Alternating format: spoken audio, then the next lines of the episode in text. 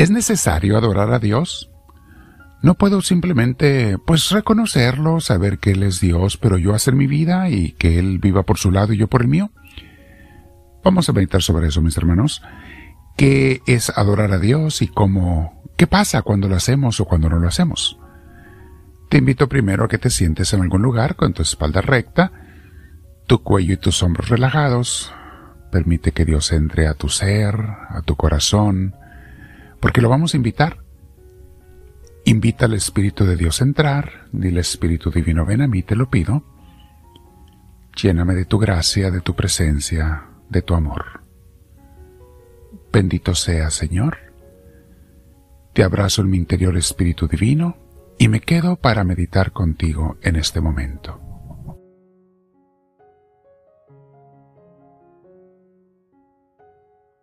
El tema de hoy, mis hermanos, se llama ¿Por qué adorar a Dios?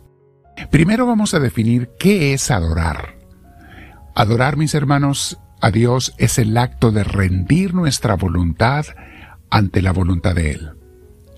Es el acto de reconocer que Él es nuestro Creador y nosotros sus criaturas. Es el acto de reconocer que Él es Dios y merece todo honor y toda gloria y hacerlo realidad. Las personas ególatras, o sea, las que se adoran a sí mismas, van a tener mucha dificultad con este concepto de adorar a Dios porque ellos se consideran sus propios dioses y ven como una humillación el rendirle gloria a Dios. Ese fue el pecado de Satanás, porque creen que ese ángel de luz que era Luzbel fue condenado y fue enviado al infierno porque él decía ¿por qué voy a adorar a Dios? Algunos escogen mejor el ateísmo incluso, mis hermanos, antes que rendirle honor y gloria a Dios, antes que someterse a Dios. No olvidemos también que esa fue la tentación y el pecado de Adán y Eva.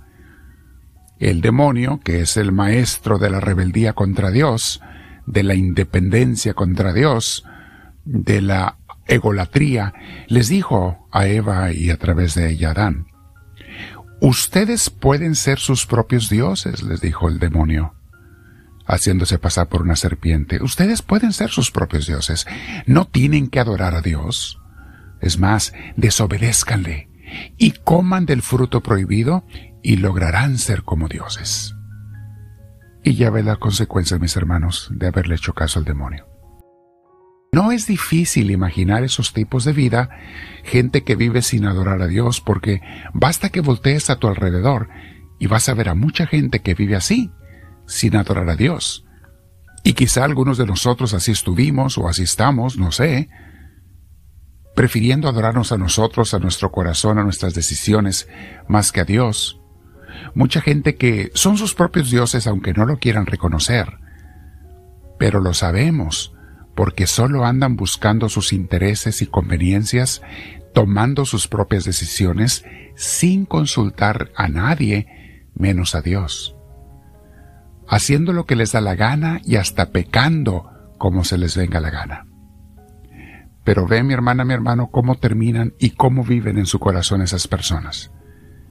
Y sabrás lo que es vivir sin adorar a Dios. Ahora, hay que entender algo, mis hermanos. Dios es Dios. Él lo tiene todo. Y no le hace falta nada. Ni siquiera nuestra adoración. La adoración del mundo entero, aunque todos lo adoráramos, no le pone ni un cabello más, por usar una imagen, ni un cabello más a la cabeza de Dios. No le pone ni le quita nada. Cuando le adoramos, mis hermanos, a Dios, nosotros somos los únicos beneficiados. ¿Qué pasa cuando decidimos adorar a Dios? ¿Qué es lo que sucede? Que nuestras vidas, mis hermanos, se balancean, encuentran su verdadero equilibrio, encuentran la paz y la alegría, es como entrar en nuestro lugar, es como el pez entrar en el agua de donde lo habían sacado, es como poder respirar otra vez después de que te habían quitado el oxígeno. Mis hermanos, encontramos esa paz y esa alegría que tanto andábamos buscando y tanto necesitamos cuando adoramos a Dios y le damos en nuestro corazón y en nuestras vidas su lugar a Dios. Al adorar a Dios somos como la gota de agua que entra en el océano y se hace uno con ella. reconoce la grandeza y la inmensidad del océano y le está sumamente agradecida por permitirle ser parte de él. Pero esa gota en ningún momento se considera a la misma altura del océano, ni a su tamaño, ni a su dignidad. Más bien reconoce su inmensidad y está agradecida que le permita ser parte de él. Así pasa con los que adoramos a Dios desde nuestro corazón y que lo expresamos con nuestra obediencia, en nuestras acciones, en nuestras oraciones y en nuestros cantos y alabanzas a Dios. Ve lo que dice la Sagrada Escritura al respecto. En Isaías 25.1 dice, Señor, tú eres mi Dios. Fíjate, hago pausa, no dice yo soy mi Dios o, o quién será Dios, no, Señor, tú eres mi Dios, te exaltaré y alabaré tu nombre, porque has hecho maravillas. Desde tiempos antiguos tus planes son fieles y seguros. Los planes de Dios, mis hermanos, son los que son fieles y seguros, porque Él sabe, por eso es Dios. Cuando queremos llevar nosotros nuestros propios planes sin consultarle, es cuando cometemos tantos errores. ¿Por qué no le consultamos a Dios? Gente que vive sin Dios. Éxodo 23-25 dice, Adora al Señor tu Dios y Él bendecirá tu pan y tu agua. ¿Qué significa tu pan y tu agua? Es tus necesidades básicas. Todas. Los judíos lo definían pan y agua, decían, con eso soy feliz, con que no me falte el pan y el agua. Repito la frase, adora al Señor tu Dios, y Él bendecirá tu pan y tu agua. Yo apartaré de ustedes toda enfermedad. Está haciendo promesas el Señor la gente que de veras adora a Dios, Dios lo libra de las de cualquier cosa que le destruya. No significa que no va a haber pruebas y dificultades y males en esta vida. Significa que Dios te va a liberar de todas ellas. Te va a sacar adelante y las va a utilizar para tu bendición, para tu crecimiento, para tu mejoría en todos los aspectos.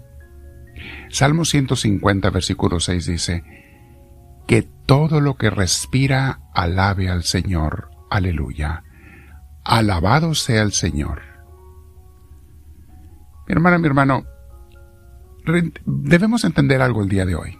Si yo decido adorar a Dios en mi vida, el beneficiado soy yo. Voy a encontrar ese balance, ese equilibrio en mi vida, esa alegría de vivir, ese gozo. Voy a estarle preguntando cada día en mi oración, porque por eso es mi Dios y por eso lo reconozco. Oro todos los días.